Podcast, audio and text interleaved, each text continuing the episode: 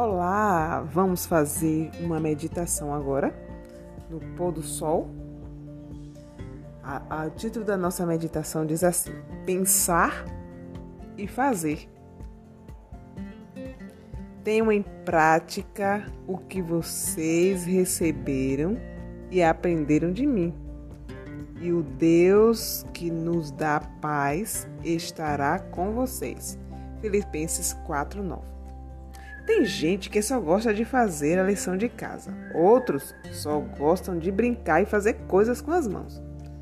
Mas os sábios aprendem a fazer as duas coisas. Usam a cabeça para pensar e usam as mãos para fazer coisas com elas. Abraão tinha um sobrinho chamado Ló, e Ló estava com problemas.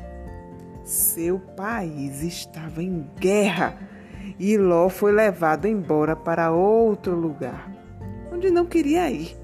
Sabe o que Abraão fez? Armou um plano para salvar o sobrinho Ló e depois reuniu seus amigos.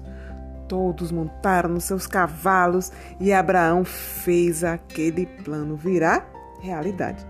Viu só? Abraão era sábio, pensava e depois fazia o plano acontecer.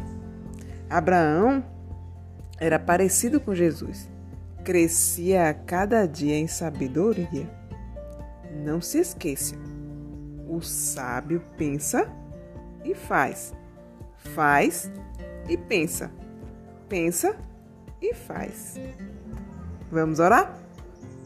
Senhor Deus, quero aprender as duas coisas: pensar e fazer.